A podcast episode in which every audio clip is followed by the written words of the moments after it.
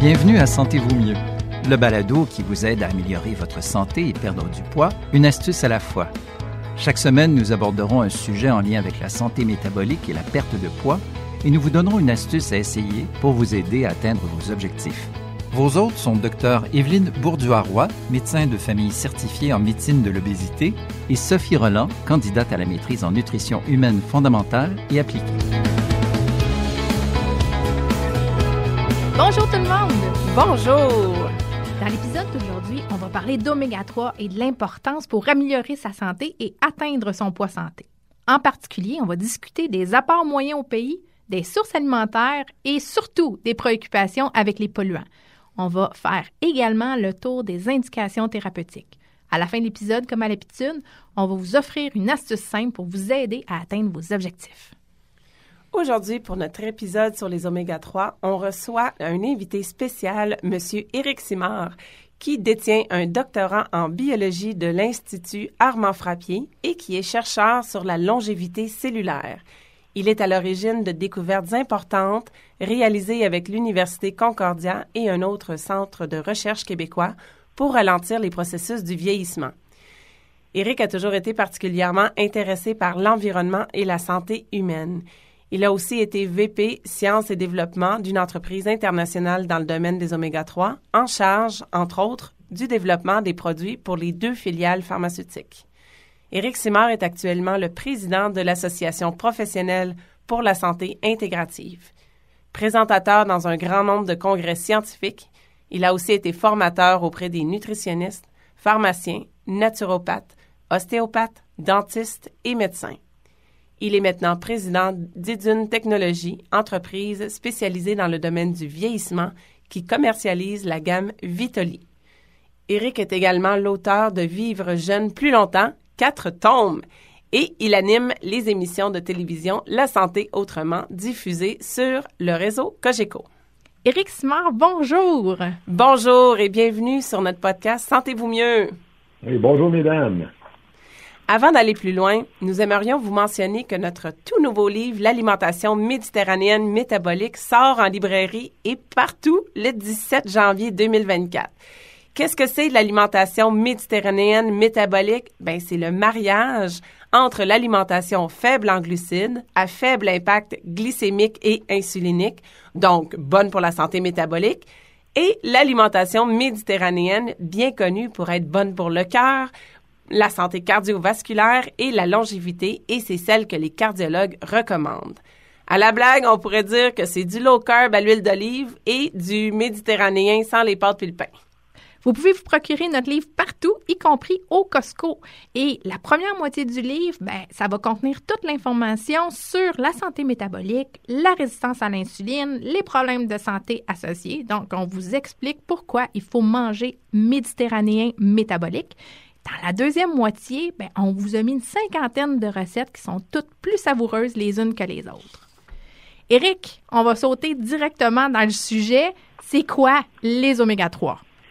Oui, bien, les oméga 3, c'est bien sûr des gras hein, qui, bon, d'un point de vue chimique, c'est une chaîne de carbone, tout simplement, avec une terminaison acide, hein, euh, donc euh, qui va être hydrophile, si vous voulez, et une première double liaison. Donc, quand on parle des gras insaturés, c'est des gras qui vont contenir donc une double liaison dans la chaîne de carbone qui va permettre une certaine mobilité de la chaîne de carbone, une flexibilité en tant que telle.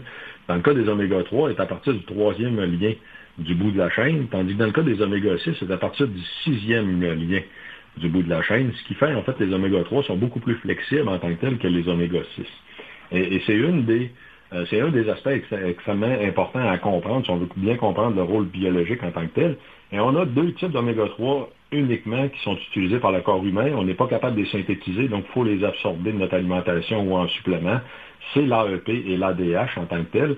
Euh, le ALA, en fait, qu'on va trouver dans le monde végétal, doit être converti, lui, en AEP ou en ADH, et le taux de conversion est malheureusement très faible. On parle de 5 à 10 ce qui peut poser un problème pour les gens, par exemple, qui veulent s'assurer de prendre des oméga 3 végétariens. Donc, euh, c'est leur taux de conversion qui est plutôt faible.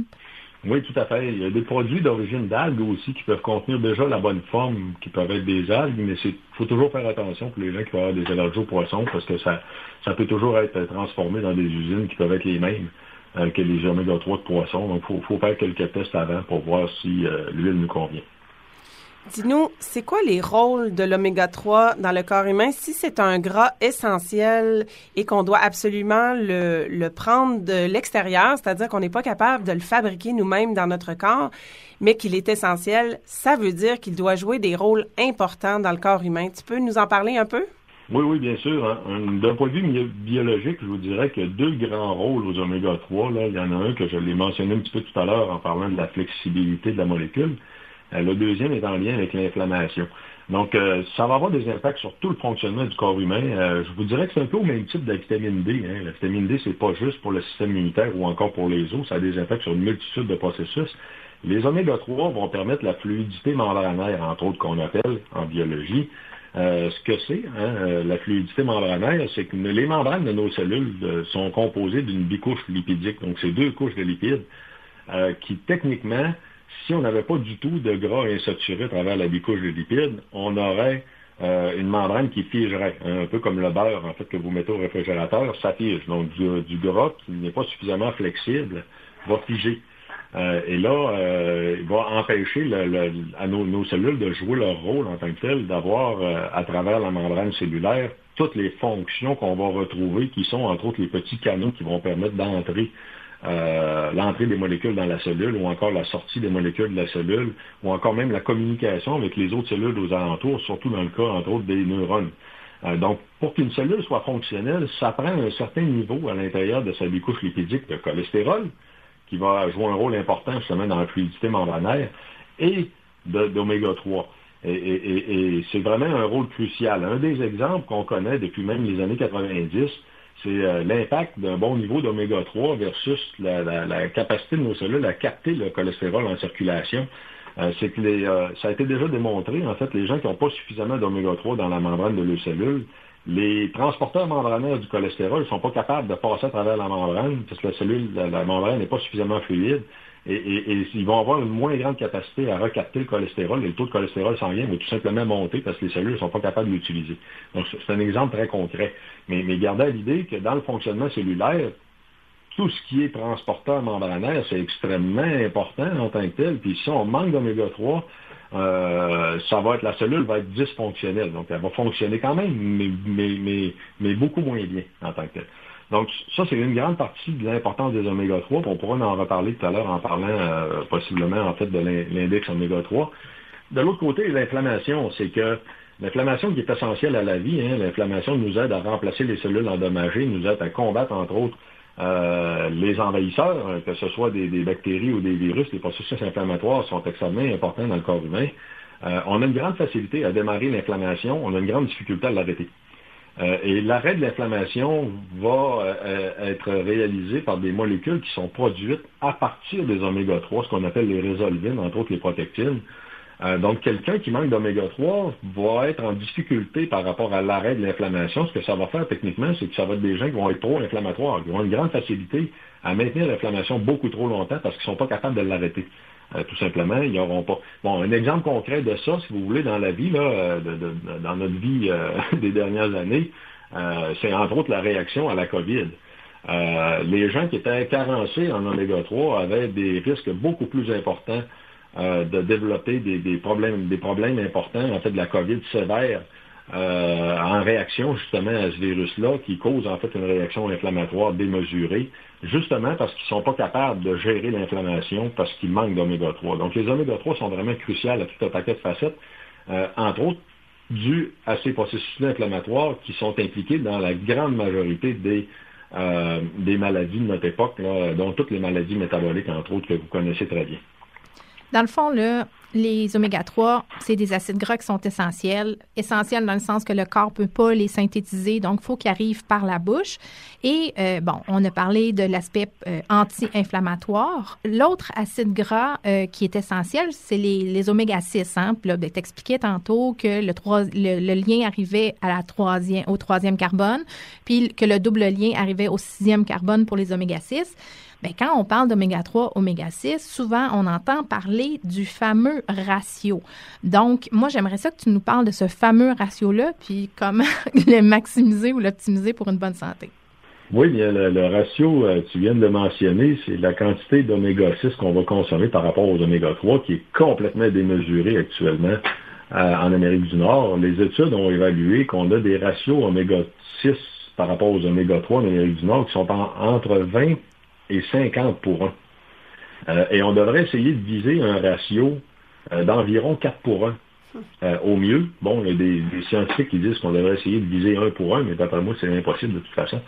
Mais même le ratio 4 pour 1, c'est extrêmement difficile. Pour vous donner une idée, en, fait, techniquement, c'est que les oméga 6 sont présents tellement en grande quantité, euh, entre autres quand on mange mal, parce que toutes les huiles végétales en contiennent des très, très grandes quantités. Donc, il faudrait éviter les huiles végétales le plus possible euh, en tant que tel, parce qu'il y a tellement d'oméga 6, en fait, qu'on vient débalancer le, radio, le ratio. Euh, Eric, excuse-moi, permets-moi de t'interrompre. Pourrais-tu être un peu plus précis quand tu parles d'huile végétale? Tu parles pas d'huile d'olive, là tu parles de quoi exactement quand tu dis il y, a trop, y a trop d'huile végétale dans notre alimentation?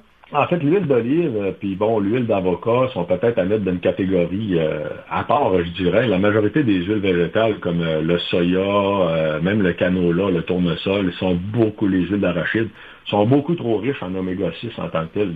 C'est ce qu'il faut éviter absolument. parce que la, quantité qu'on va consommer est, gigantesque par rapport aux quantités d'oméga 3 auxquelles on a accès. Et là, bon, de notre côté, étant donné qu'on mange pas suffisamment d'oméga 3, euh, pour réussir à, amener un ratio de 4 pour 1, je vais vous donner un exemple. Là. Euh, un, il faudrait réussir à consommer des oméga 3 aux doses thérapeutiques, on en parlera tout à l'heure, euh, ce qui est quand même extrêmement difficile, puis baisser la consommation d'oméga 6, les deux en même temps. Euh, donc, si on voulait être logique, admettons qu'on faisait les calculs, là, qu'on enlève les huiles végétales, même juste la consommation de viande, mais toutes les fois qu'on mange une portion de viande conséquente, là, mettons une poitrine de poulet par exemple, ben, il faudrait en fait, à le repas qui suit, ben, manger du poisson gras pour compenser la quantité d'oméga 6 qu'on a mangé. Il faudrait pratiquement être capable de faire un, repas équivalent viande-poisson à toutes les fois, ce qui est, ce qui est, ce qui est, ce qui est extrêmement, qui est quand même très difficile. Là.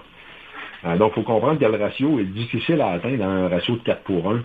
Euh, sans prendre de suppléments, je suis convaincu que c'est à peu près impossible, tout simplement. Écoute, je, pour le bénéfice de tous, là, parce que il y a des gens qui sont en voiture puis qui nous écoutent euh, d'une oreille peut-être pas super attentive, là, mais quand tu dis 4 pour 1, c'est 4 oméga 6, 4 oméga 3 pour un quoi? Tu sais, juste clarifier ça. L'autre truc, c'est que on dit que les oméga 6, c'est essentiel, mais ce qu'on comprend, c'est qu'il y en a tellement que c'est, c'est, ça devrait pas porter ce nom-là. Euh, oui, écoute, tu as raison, les oméga 6 sont essentiels parce qu'on en a besoin pour la production des réactions inflammatoires, mais on en a tellement qu'on n'a jamais de risque d'en manquer. Mm-hmm. C'est impossible d'en manquer d'oméga 6 en tant que tel. Fait que tu as raison, le ratio, le 4, c'est les oméga 6, le 1, c'est les oméga 3, c'est ce qu'on devrait viser, versus malheureusement, l'alimentation nord-américaine nous amène à des ratios de entre 20 et 50 pour l'oméga 6 versus 1 pour l'oméga 3. C'est fou. Donc, c'est dire, Eric, que la majorité des Nord-Américains vivent dans un état qui est euh, forcément pro-inflammatoire. Oui, oui, tout à fait. Euh, c'est exactement ça. En fait, les gens consomment beaucoup trop d'oméga 6 pour ce qu'on consomme d'oméga 3, puis ça favorise, c'est de la chimie, hein, tout simplement, c'est un, équilibre. Donc, ça favorise les, réactions inflammatoires, puis toutes les maladies qui s'ensuivent, y compris euh, pratiquement toutes les facettes des douleurs chroniques, le développement des problématiques comme l'arthrose, l'arthrite, euh, les maladies cardiovasculaires, bien sûr, euh, la pression artérielle, euh, les maladies neurodégénératives, en fait. Donc, malheureusement, la majorité des problèmes de santé de notre époque hein, sont, sont soit facilités par l'inflammation, soit empirés, accélérés par la présence de l'inflammation. Donc, c'est quelque chose de très sérieux à prendre en ligne de compte. Bon, fait que maintenant, si on parle plus euh, de l'alimentation un petit peu plus en détail, notre alimentation typique, bon, on, on a compris qu'il y a trop d'oméga 6 dans notre alimentation euh, standard. On a compris aussi qu'il n'y a pas assez d'oméga 3 dans notre, dans notre alimentation normale, nord-américaine, guide alimentaire américain, guide alimentaire canadien. Qu'est-ce qu'on peut faire? Qu'est-ce qu'on peut manger? Puis dans quelle quantité euh, on, doit manger ces aliments-là pour ne pas manquer d'oméga 3? Oui, bien, c'est toute une question. Euh, écoutez, c'est que pourquoi c'est toute une question? C'est que malheureusement, je vais vous dire que toutes les recommandations qu'on a à l'heure actuelle sont euh, pas bonnes. dans le sens que On va dire sous-optimal.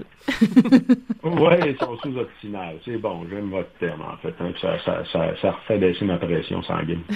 en fait, c'est qu'on va nous recommander de manger du poisson gras au moins trois fois par semaine, chose que très peu de gens vont faire. Puis bon, ça a d'autres risques, d'autres conséquences aussi qui peuvent être associées à ça. Euh, mais ceci dit, c'est que même en mangeant du poisson gras trois fois par semaine, même si c'est des portions importantes, je l'ai calculé, c'est assez simple, ça va vous donner à peu près 1000 mg par jour d'oméga 3. Euh, c'est pas suffisant. Euh, pas suffisant, pourquoi, en tant que tel? C'est que le, 1000 mg, c'est ce qui est recommandé, bon, euh, de base habituellement par nos nutritionnistes puis Santé Canada. Euh, c'est pas suffisant. Toutes les données scientifiques nous montrent en fait que c'est pas suffisant pour avoir un impact sur euh, la réduction des risques de maladies cardiovasculaires, qui est probablement un des meilleurs indicateurs des impacts des oméga 3. Euh, donc malheureusement, la majorité des gens qui se donnent bonne conscience en mangeant trois portions de poisson gras par semaine, je suis en train de vous dire que vous en mangez pas encore suffisamment, vous en prenez pas encore suffisamment. Je pense que la solution n'est pas dans l'alimentation. Euh, parce que outre le poisson gras, il faut comprendre que dans toutes les autres, puis là, les poissons gras, je ne vous les ai pas nommés, mais bon, euh, saumon, macro, sardine, entre autres, c'est surtout ceux-là, les, principaux qui sont consommés. Euh, outre les poissons gras, on n'a pas beaucoup d'alternatives pour consommer des oméga 3 parce que je vous ai dit que les oméga 3 végétaux doivent être convertis. C'est 5 à 10% de taux de conversion. C'est pour la graine de lin, c'est intéressant, mais il faut en manger beaucoup de graines de lin pour un, un sac complet? Ben oui, c'est que ça en fait des grosses quantités par jour. Là. C'est sûr que l'huile de lin est quand même assez riche en alar. On peut en convertir une bonne partie. Ça peut peut-être devenir significatif pour les gros consommateurs d'huile de lin ou de, de, graines de lin en tant que telles.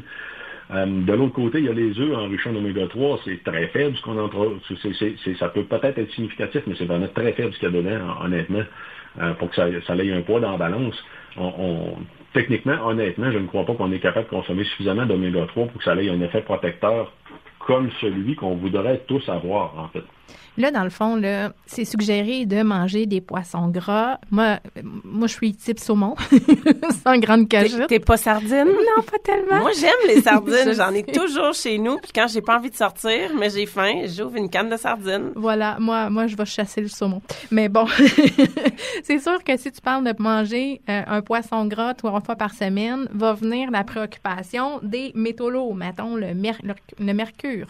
Donc, éclaire-nous donc là, sur cette préoccupation là que je ne dois pas être la seule à avoir. Non, non, effectivement, on en a beaucoup parlé au cours des dernières années, puis avec raison, c'est que dans la chaîne alimentaire, euh, les gros prédateurs accumulent des contaminants. C'est une réalité à laquelle on doit faire face avec toute la pollution qu'on a malheureusement aujourd'hui. Euh, même les poissons euh, sauvages vont contenir certains niveaux de mercure. Les poissons d'élevage, ça risque d'être encore pire, en fait, parce que là, on risque de, trouver d'autres types de contaminants, en fait, ou encore l'usage d'antibiotiques, etc. Euh, et là, dans les métaux lourds, euh, bien sûr, le plomb, le mercure, euh, nos, gros poissons, donc qui sont des prédateurs, vont en contenir plus. Et là-dessus, en fait, je peux vous nommer les, plus contaminés qu'on va trouver dans l'industrie, là, sont l'espadon, le marlin, le requin, la lamproie, le brochet, l'anguille.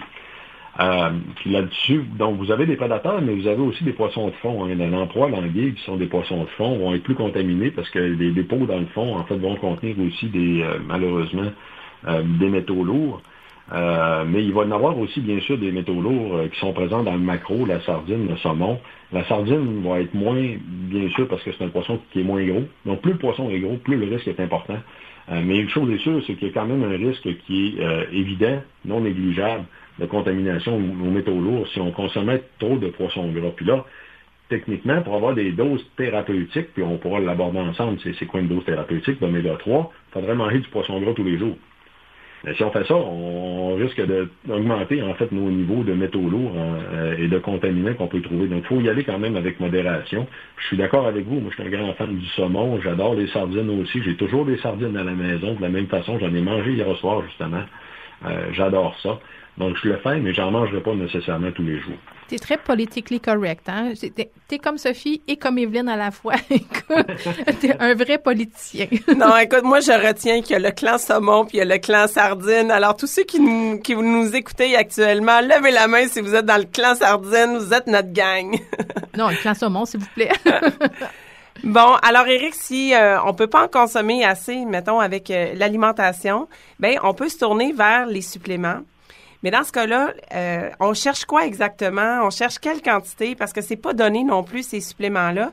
Puis comment on fait pour savoir euh, si ce qu'on achète n'est pas rance? Parce que des, des gras délicats comme les oméga 3, comme l'huile de lin aussi, quand tu achètes une bouteille d'huile de, lin, écoute, il faut que tu la consommes quand même assez rapidement, sinon elle devient rapidement rance. Et là, c'est problématique de consommer des gras rances. Et mieux vaut, je pense, ne pas en consommer du tout que de consommer quelque chose qui a vraiment une forte odeur de, de ranci.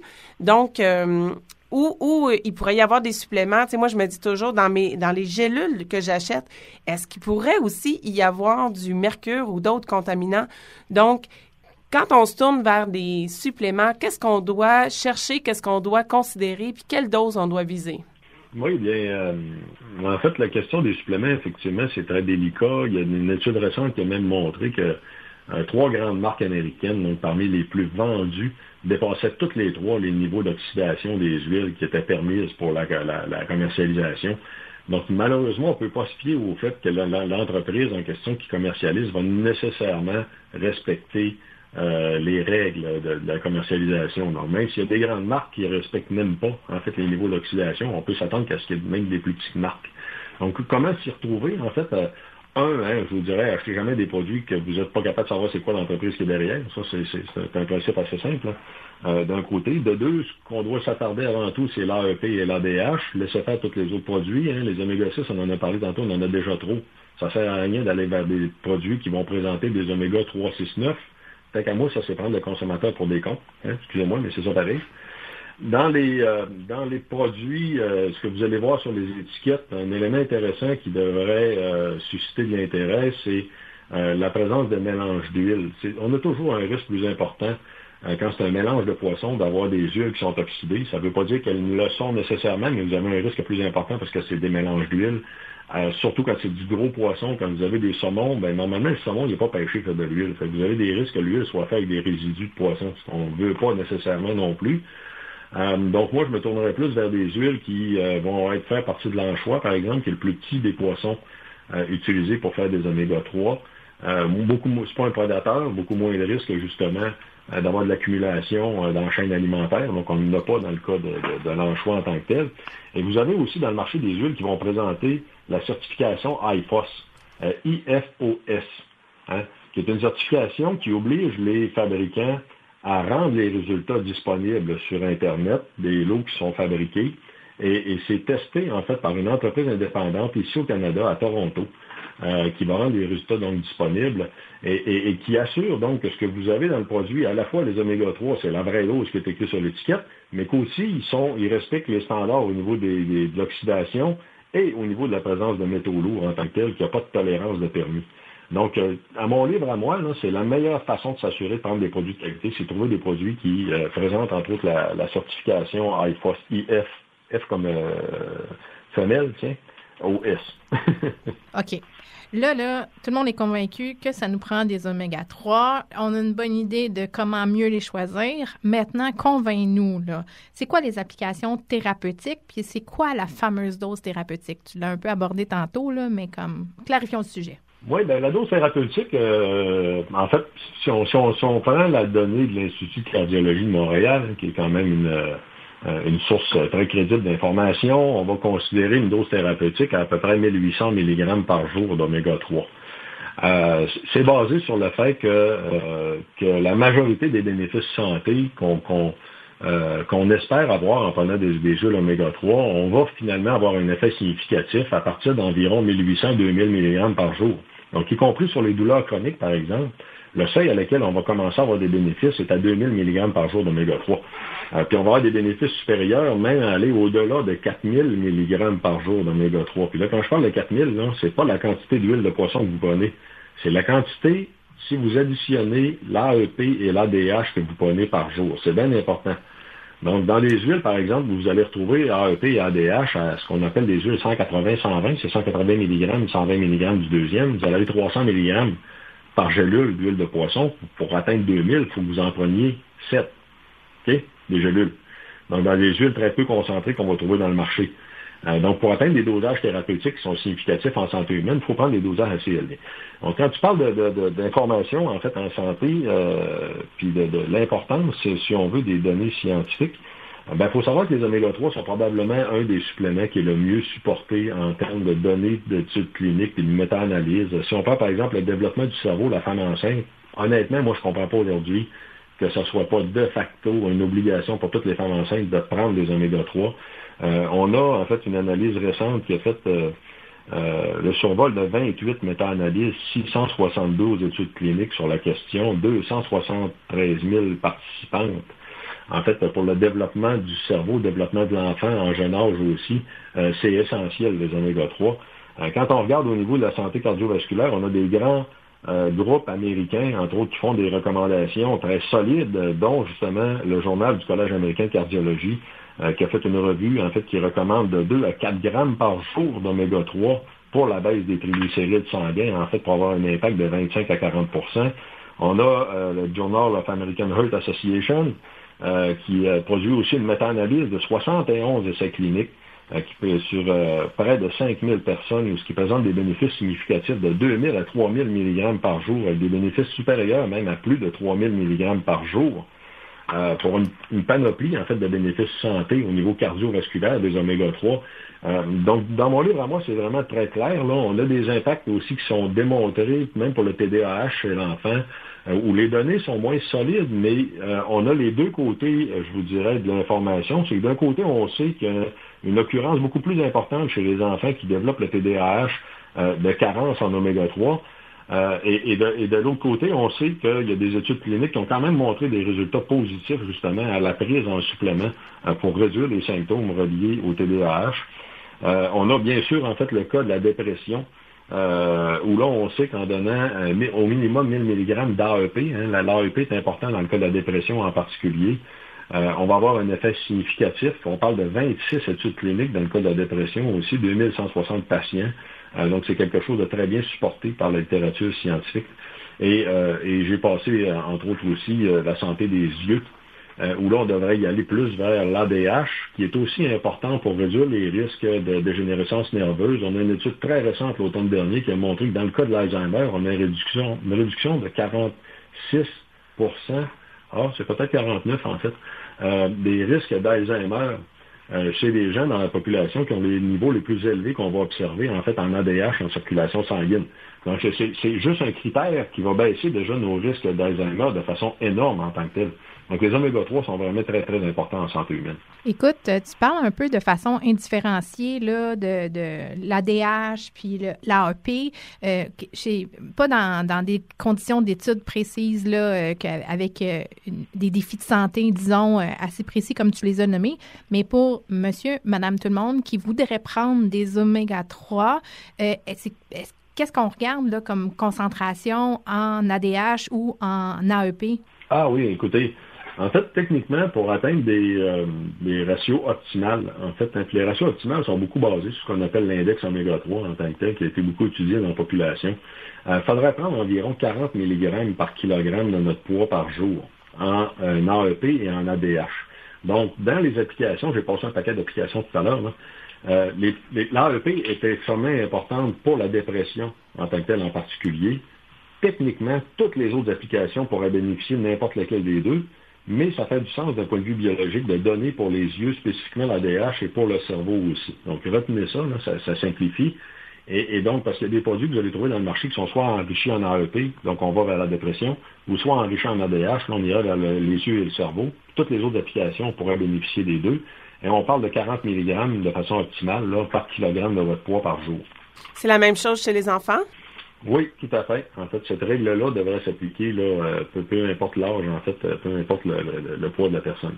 Là, tu as brièvement abordé l'index oméga 3. Tu peux-tu, le temps file, on a presque plus de temps, mais quand même, tu pourrais-tu nous dire c'est quoi exactement l'index? Euh, qu'est-ce que qu'est-ce que ça nous indique aussi sur la population canadienne? Oui, ben, l'index oméga 3, c'est calculé à partir de la concentration d'oméga 3 qu'on a dans les membranes de nos globules rouges. Et, euh, étant donné que la population de globules rouges est, euh, est euh, reproduite à tous les trois mois, en fait, est régénérée hein, dans l'organisme à tous les trois mois, ça nous fait un indicateur très fiable, en fait, qui, qui est constamment, qui tient compte de notre consommation des trois derniers mois. et l'index oméga 3, on va viser en fait 8 à 12 d'oméga 3 dans la membrane des globules rouges pour avoir un impact optimal au niveau de la réduction des risques de maladies cardiovasculaires. Malheureusement, au Canada, on aurait 2,6% de la population qui serait dans des euh, niveaux qui protecteurs en tant que tel, 2,6% Quand même, on va le dire à l'envers, on a à peu près 97% de la population canadienne qui ont des niveaux d'oméga 3 trop faibles pour que ça ait un impact protecteur au niveau euh, de l'indice oméga 3. Et, pour réussir à atteindre des niveaux de ce type-là, ben, de façon optimale, donc on parle de 40 mg par jour par kilogramme de votre poids, 40 mg par kilogramme de votre poids, euh, c'est pratiquement impossible d'atteindre ça en mangeant juste du poisson gras. Les gens de la population qu'on voit qui atteignent ces niveaux-là protecteurs, c'est des gens qui à la fois vont manger du poisson gras et vont prendre des suppléments. Wow! Écoute, ah, le temps filé beaucoup trop vite, beaucoup trop intéressant, mais là, nous, on a toujours l'astuce du jour. Et là, Eric, éblouis-nous de ton astuce. en fait, mesdames, ce que je vous dirais, c'est quelques petites recommandations sur la prise de vos oméga 3 euh, la première, en tant que telle, c'est de, calculer justement la prise à 40 mg par kilogramme de votre poids par jour. Donc, euh, euh, c'est la meilleure façon pour prendre les doses optimales. de prendre la dose d'oméga 3 au début d'un repas. pour deux raisons. En fait, faciliter le fait que le corps va les utiliser comme composantes de nos membranes cellulaires au lieu de les utiliser comme source d'énergie en tant que telle. Et la troisième serait en fait de vous simplifier la vie au niveau du calcul des ratios. Les journées que vous savez que vous allez manger une bonne, une bonne portion de poisson gras, vous n'avez pas besoin de prendre des suppléments. Techniquement, une portion de poisson gras va vous amener la dose thérapeutique. Donc, vous pouvez ces journées-là ne pas prendre de supplément et prendre le supplément à la dose que je l'ai mentionné, à 40 mg par kilogramme par jour, toutes les journées que vous ne mangez pas de poisson gras. Et là, vous allez atteindre en fait des, euh, niveaux euh, protecteurs, entre autres pour les risques de maladies cardiovasculaires, mais tous les autres aspects de santé qui sont bénéfiques euh, du même coup. Super, merci pour ces astuces, Eric. C'est maintenant le moment de résumer un peu l'épisode avec les messages clés. Donc, les oméga 3, c'est des composantes essentielles des membranes cellulaires qui permettent la fluidité membranaire et qui jouent de multiples rôles dans le corps humain. Les oméga 3, c'est anti-inflammatoire et ça aide à favoriser une bonne santé cardiovasculaire et métabolique, mais aussi ça aide avec la santé mentale et l'humeur, incluant l'anxiété et la dépression. Ça aide avec le développement du cerveau chez les enfants, ça aide pour le TDAH ou le TDA aussi, le cholestérol, les maladies rhumatoïdes inflammatoires, la santé des yeux et la prévention de l'Alzheimer et beaucoup d'autres qu'on n'a pas eu le temps d'aborder aujourd'hui. La plupart des gens en Amérique du Nord sont carencés en oméga 3 et consomment beaucoup trop d'oméga 6, lesquels sont pro-inflammatoires. Idéalement, il faudrait en consommer dans notre alimentation euh, avec des sources sûres sans mercure. Quand c'est pas possible ou quand c'est pas suffisant, eh bien, on peut se tourner vers des suppléments, mais il faut les choisir de bonne qualité. Quand on parle de santé métabolique et de santé cardiovasculaire, on parle nécessairement d'alimentation méditerranéenne métabolique. Alors, faites-vous un cadeau, munissez-vous de notre livre qui sort le 17 janvier. Et comme ça, ben, on va faire tous ensemble de 2024 l'année où la santé métabolique et cardiovasculaire va prendre le plus grand tournant pour le mieux-être. Éric, les gens qui voudraient te suivre dans les médias sociaux, assister aux conférences gratuites de Vitoli ou adhérer à l'Association des professionnels pour la santé intégrative, comment et où peuvent-ils te trouver? Oui, bien, je suis assez facile à trouver sur les réseaux sociaux. Hein. J'ai plusieurs pages Facebook, entre autres en mon nom, vous allez me, reconnaître, mais euh, dont la page Éric Simard, Priorité bien vieillir. J'ai un site internet à esimard.com, donc esimard.com, euh, sur lequel vous pouvez voir justement aussi mes recherches, euh, plus d'informations du côté des recherches, les livres ou encore justement les conférences Vitali. Éric Simard, merci tellement. C'était tellement intéressant. C'est tout pour cette semaine. On se donne rendez-vous la semaine prochaine pour un nouvel épisode de Santé vous mieux. Bye tout le monde. Bye tout le monde.